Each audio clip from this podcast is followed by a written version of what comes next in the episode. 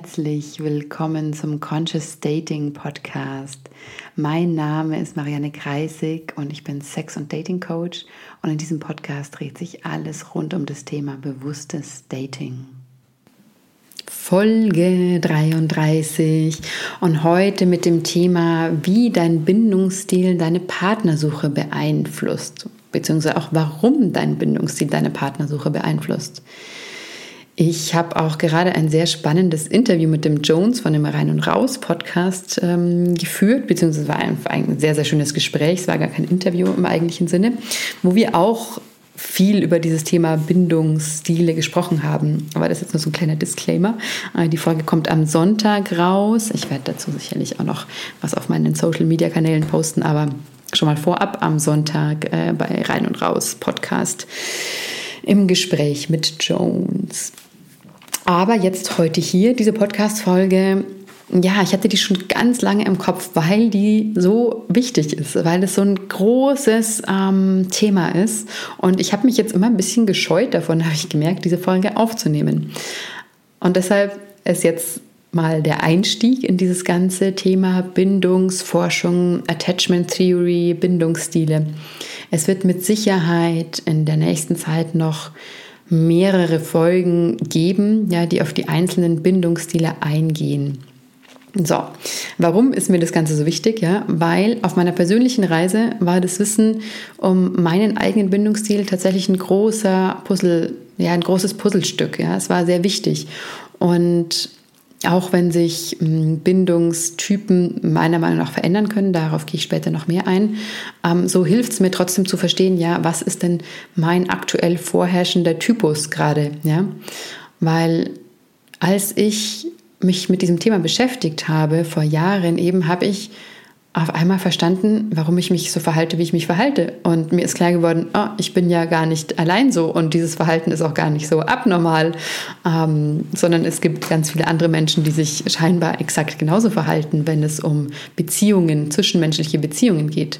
Ja, also ganz viele Dinge haben auf einmal Sinn gemacht in meinem Leben und mh, mm, zum Beispiel Klassiker, ja, früher ich habe mich sehr schnell ähm, für jemanden geöffnet, ja, in der Beziehung und dann nach ein paar Monaten kam so eine, so eine Welle auf einmal über mich und ich habe gar nichts mehr empfunden für mein Gegenüber. Nichts, ja. Also war sie so, okay, ich fühle mich nicht mehr verliebt, die, andere Person ist mir komplett egal und es kam so wirklich aus dem Nichts, ja. Und das war schon immer ein bisschen seltsam, aber ich dachte mir, okay, so ist es scheinbar, ja.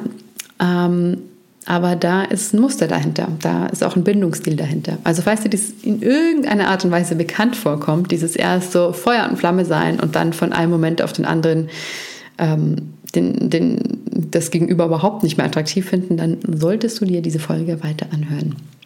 Weil das Wunderbare ist nämlich, dass du nicht nur dich selbst sehr viel besser verstehst ja, und auch mehr Mitgefühl mit dir selbst entwickelst, sondern auch ja, andere Menschen sehr viel besser verstehen willst, ja, wirst. Also du wirst, ähm, ja, wenn sich ein Mann nach mehreren Treffen auf einmal nicht mehr meldet, dann wirst du das anders, nochmal anders ähm, interpretieren und verstehen können und wirst auch anders ähm, damit umgehen lernen können, ja.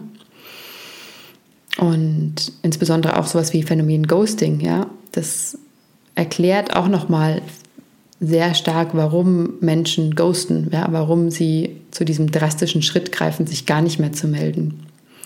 Ja, kleiner Vorgriff schon mal, das ist oftmals einfach ein komplettes Überfordertsein von Nähe und als Konsequenz oder als einzige Fluchtweg ist der komplette Kontaktabbruch ja, für viele. Okay, aber erst mal ein paar Worte zum, ja, zu der ganz klassischen Bindungstheorie oder Bindungsforschung. Ich werde euch danach noch ein anderes Konzept vorstellen. Das ist das Konzept, mit dem ich persönlich arbeite ja, ähm, und hinter dem ich ähm, persönlich auch sehr viel mehr stehe. Aber nichtsdestotrotz ist es wichtig, allgemein anzufangen, weil das ist ähm, sozusagen das, was ihr hören werdet, wenn ihr nach Attachment Theory googelt und wenn ihr euch damit beschäftigt. Ähm, ja, Bindungsforschung ist eine sehr junge Disziplin tatsächlich, also circa Mitte des 20. Jahrhunderts und ja, wurde die begründet, ja. Und Vorreiter waren hier John, ich hoffe, ich spreche ihn richtig aus, Bowlby und Mary Ainsworth, ja. Und die beiden und wahrscheinlich noch viele andere, deren Namen ich nicht weiß, fanden eben heraus, dass gerade das erste Lebensjahr eines Menschen ja elementar für eine sichere Bindung des Kindes äh, ist. Und dann, oder sind besser gesagt. Ähm, und John Bowlby äh, bewies eben, dass sich das Verhalten ja zwischen Baby ja, und seiner Bezugsperson, dass sich, also dass sich das Verhalten gegenseitig bedingt und sich eben damit Urvertrauen auch entwickelt zwischen äh, Eltern und Kind. Und ja, zum Thema Bindung gibt es eine sehr bekannte Studie, die, ja, die möchte ich euch gerne erzählen. Ja? Und diese Studie, die wurde hm, mit Kindern im Alter so zwischen 12 und 18 Monaten durchgeführt. Die Kinder, die waren mit ihrer Mutter alleine in einem Raum. Die Mutter hat ein Buch gelesen und die Kinder konnten währenddessen eben spielen. Ein bisschen später ist dann noch eine zweite, aber eine fremde Frau dazugekommen. Die hat dann mit dem Kind so ein bisschen interagiert, ja.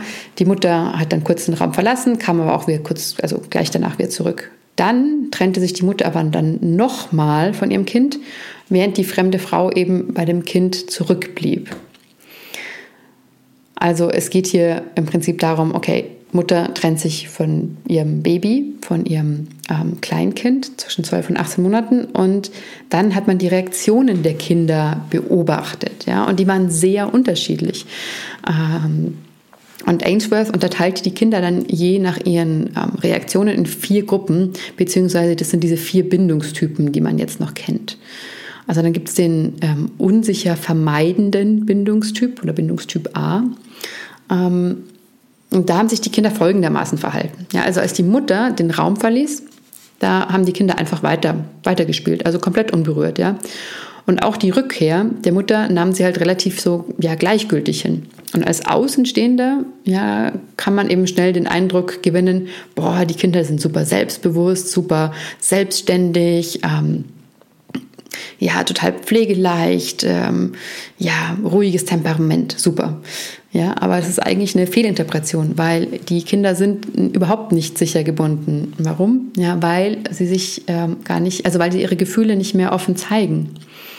Ähm, und die Annahme ist, weil die Eltern in den ersten Monaten eben nicht zuverlässig auf die Bedürfnisse des Kindes reagiert haben. Also, ja, ich meine, wenn ich mir vorstelle, dass also dass den meisten von unseren Eltern geraten wurde, also praktisch unsere Elterngeneration geraten wurde, dass, ähm, dass sie uns als Babys einfach weinen lassen, damit wir selbst lernen einzuschlafen. Puh, weil das ist genau dieses Thema. Klar, die Babys hören irgendwann auf zu weinen und schlafen von selbst ein. Aber warum denn? Ja, weil sie halt wissen, dass niemand mehr kommt. Die Kinder haben halt einfach aufgegeben.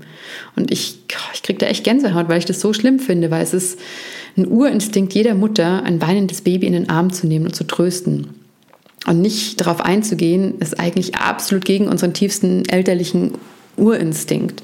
Nur unseren Eltern wurde das eben so gesagt, ja, das ist gut für dein Kind, ne? dein Kind äh, lernt einfach einzuschlafen, das ist wichtig, es wird dadurch selbstständig äh, und ja, pflegeleicht. Meine Mutter hat mir ganz oft gesagt, als mein Kind ähm, viel geweint hat, ja, das wäre bei uns damals gar nicht gegangen. Das wäre gar nicht gegangen, dass ihr, ähm, dass ihr die ganze, also dass ihr so schlecht schlaft. Das so, ihr musstet ja auch funktionieren. Ne? Und ähm, ja, das ist genau dieses, dieses Thema, dass vielleicht ähm, ja, Eltern in den ersten Lebensmonaten nicht auf die Bedürfnisse ihres Kindes eingegangen sind. Ja, und deswegen reagieren die Kinder auch gar nicht mehr großartig. Das heißt jetzt nicht, dass das in jedem Fall so sein muss. Ich will jetzt auch nicht sagen, dass jeder von uns ein Trauma davongetragen hat, ähm, weil uns unsere Eltern vielleicht weinen haben lassen beim Einschlafen. Ich glaube, jeder Mensch ähm, hat ja anders, also jeder Mensch geht mit Themen anders um. Für den einen hinterlässt eine Tatsache ein Ereignis, ein Trauma, für den anderen nicht. Ja, das lässt sich so leicht von außen ähm, nicht beurteilen. Ähm, ja, aber es ist auf jeden Fall extrem wichtig zu wissen, dass eben schon die allerkleinsten Kinder sich in ihrem Verhalten anpassen, wenn sie merken, dass ihre Bezugsperson beispielsweise ihr Schreien nicht aushält. Weil auch Klar, Babys haben das Grundbedürfnis nach Nähe, nach Sicherheit, nach Geborgenheit und die versuchen sich das ja auch selbst zu erfüllen und eben indem sie ihr Verhalten halt auch anpassen. Okay, ähm, das war Bindungstyp A, also die unsicher vermeidende Bindung. Dann Bindungstyp B, die sichere Bindung. Die Kinder, die haben geschrien oder geweint, ja, wenn ihre Mutter den Raum verlassen hat, also wenn sie alleine gelassen wurden. Und haben sich dann gefreut und waren erleichtert, wenn die Mutter zurückgekommen ist. Und dann haben sie sich aber auch schnell wieder beruhigt und haben weitergespielt. Also sie vertrauen, ja, da steht einfach dieses Vertrauen ihrer Bezugsperson gegenüber. Und das haben sie eben auch erfahren und sie wissen, dass sie sich darauf verlassen können. Und so können sie sich eben auch frei entfalten, weil sie, weil, ja, weil sie keine Angst haben. Mhm. Also man sagt, dass es sozusagen ein gutes Zeichen, also ein Zeichen für eine gute Mutter-Kind-Bindung oder Beziehung ist, wenn, wenn ein Kind sich dann auch schnell wieder beruhigen kann und ja auch wieder von der Mutter löst oder von den Eltern löst.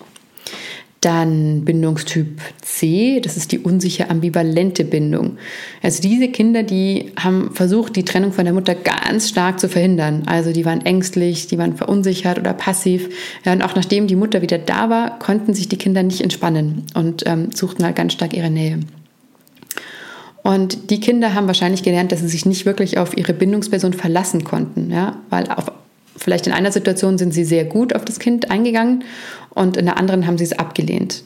Ja, es war so, ein, so eine gewisse Unberechenbarkeit.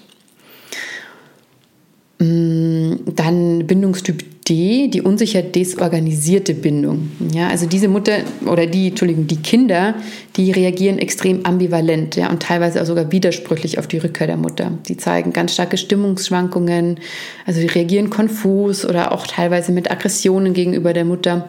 Und da wurde davon ausgegangen, dass diese Kinder eben schon traumatisierende Erlebnisse ähm, erlebt haben und diese auch nicht so ganz verarbeitet haben. Ja, also so viel zu dieser klassischen Bindungsforschung und zu dieser sehr bekannten Studie, aus der diese Bindungstypen, soweit ich das ähm, richtig im Kopf habe, auch hervorgegangen sind. Also mh, hm, sichere Bindung, unsicher vermeidend, unsicher ambivalent oder unsicher desorganisierte Bindung.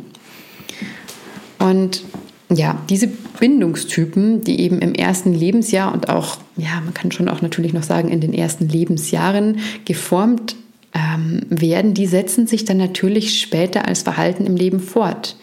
Weil das ist es, was wir als Babys gelernt haben. Ja, also das ist, ähm, wie wir gelernt haben, dass zwischenmenschliche Bindung funktioniert.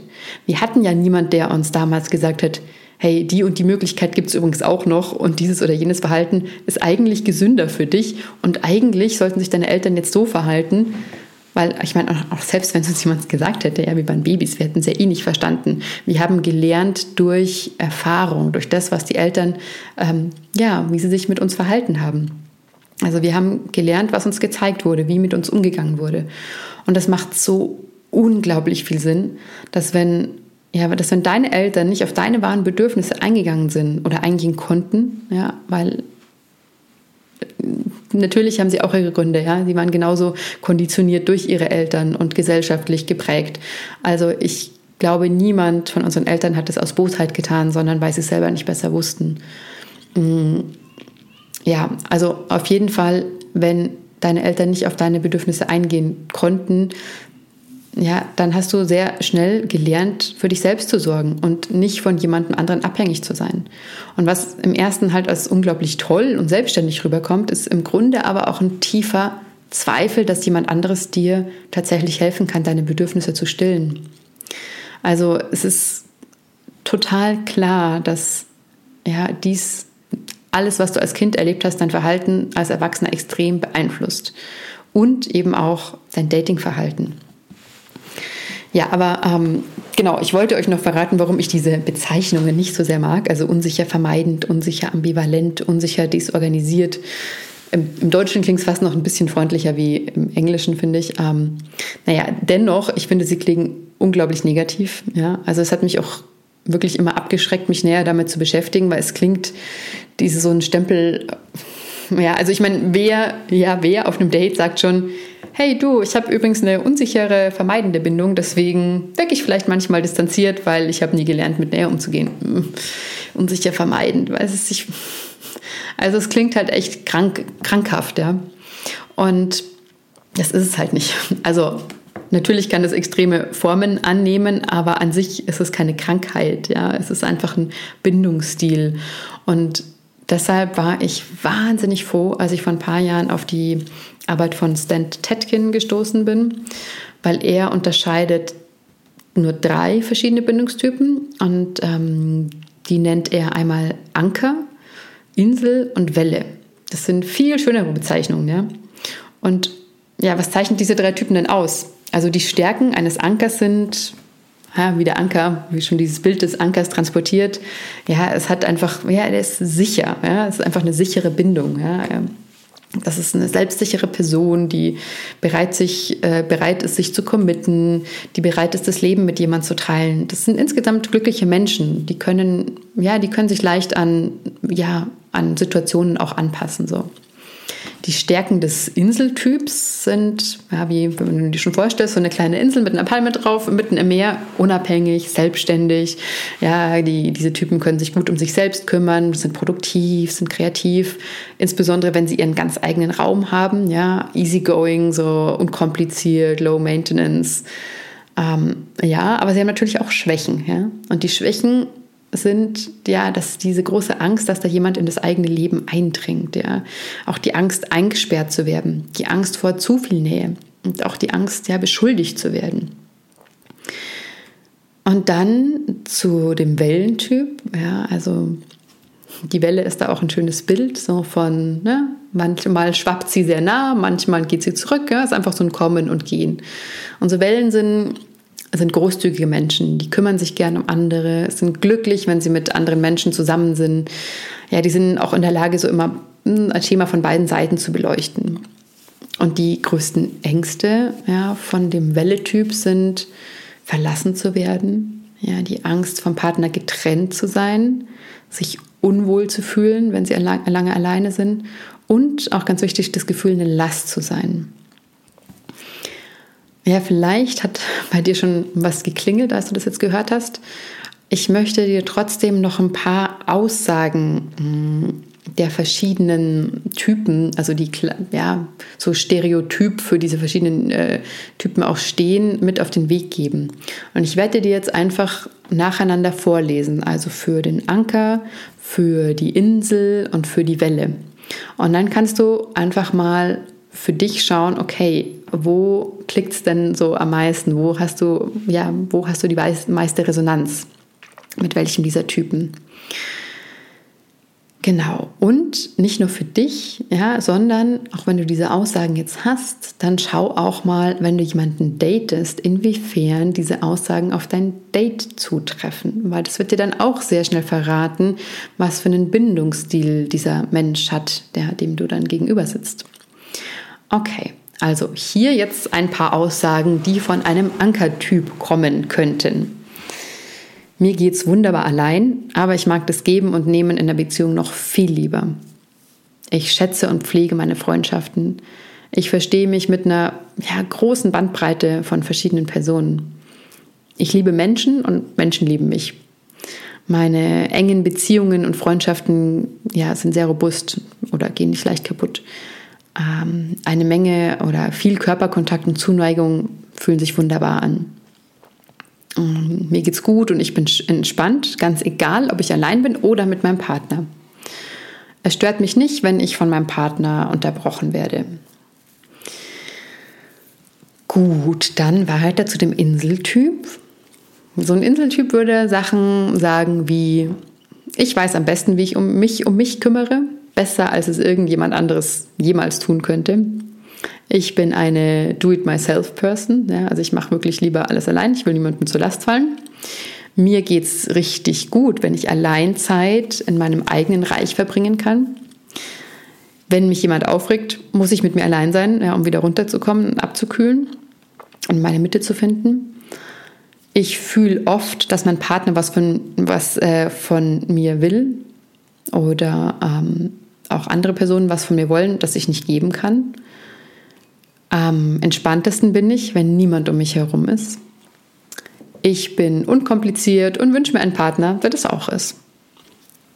Also falls du dich da ähm, ja, ertappt fühlst, so mit diesen Aussagen, ich will nicht sagen ertappt, ja, es ist halt einfach, ähm, ich sage da nachher auch gleich noch was dazu, es ist auch nicht so, dass man, wenn man einmal eine Insel ist, immer eine Insel ist. Es ist auch nicht schlecht, eine Insel zu sein. Es ist einfach nur gut zu wissen, dass man eine Insel ist und vielleicht kein Anker oder ja, keine Welle, ja, weil es ist einfach, es macht einen Unterschied.